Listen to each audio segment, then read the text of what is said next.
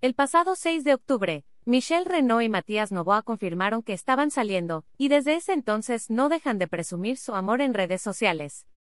De hecho, hace pocos días, la actriz publicó una foto en sus redes sociales en donde se puede ver que su relación va un paso adelante, pues ya vive con Matías Novoa.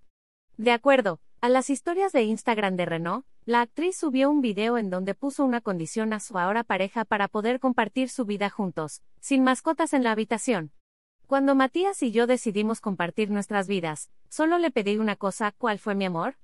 No animales en los cuartos, contestó Matías Novoa. ¿Qué pasó mi Venus? Contó Michelle mientras mostraba a un gato y a un perro sobre su cama, quien enseguida comenzó a lamerle la cara.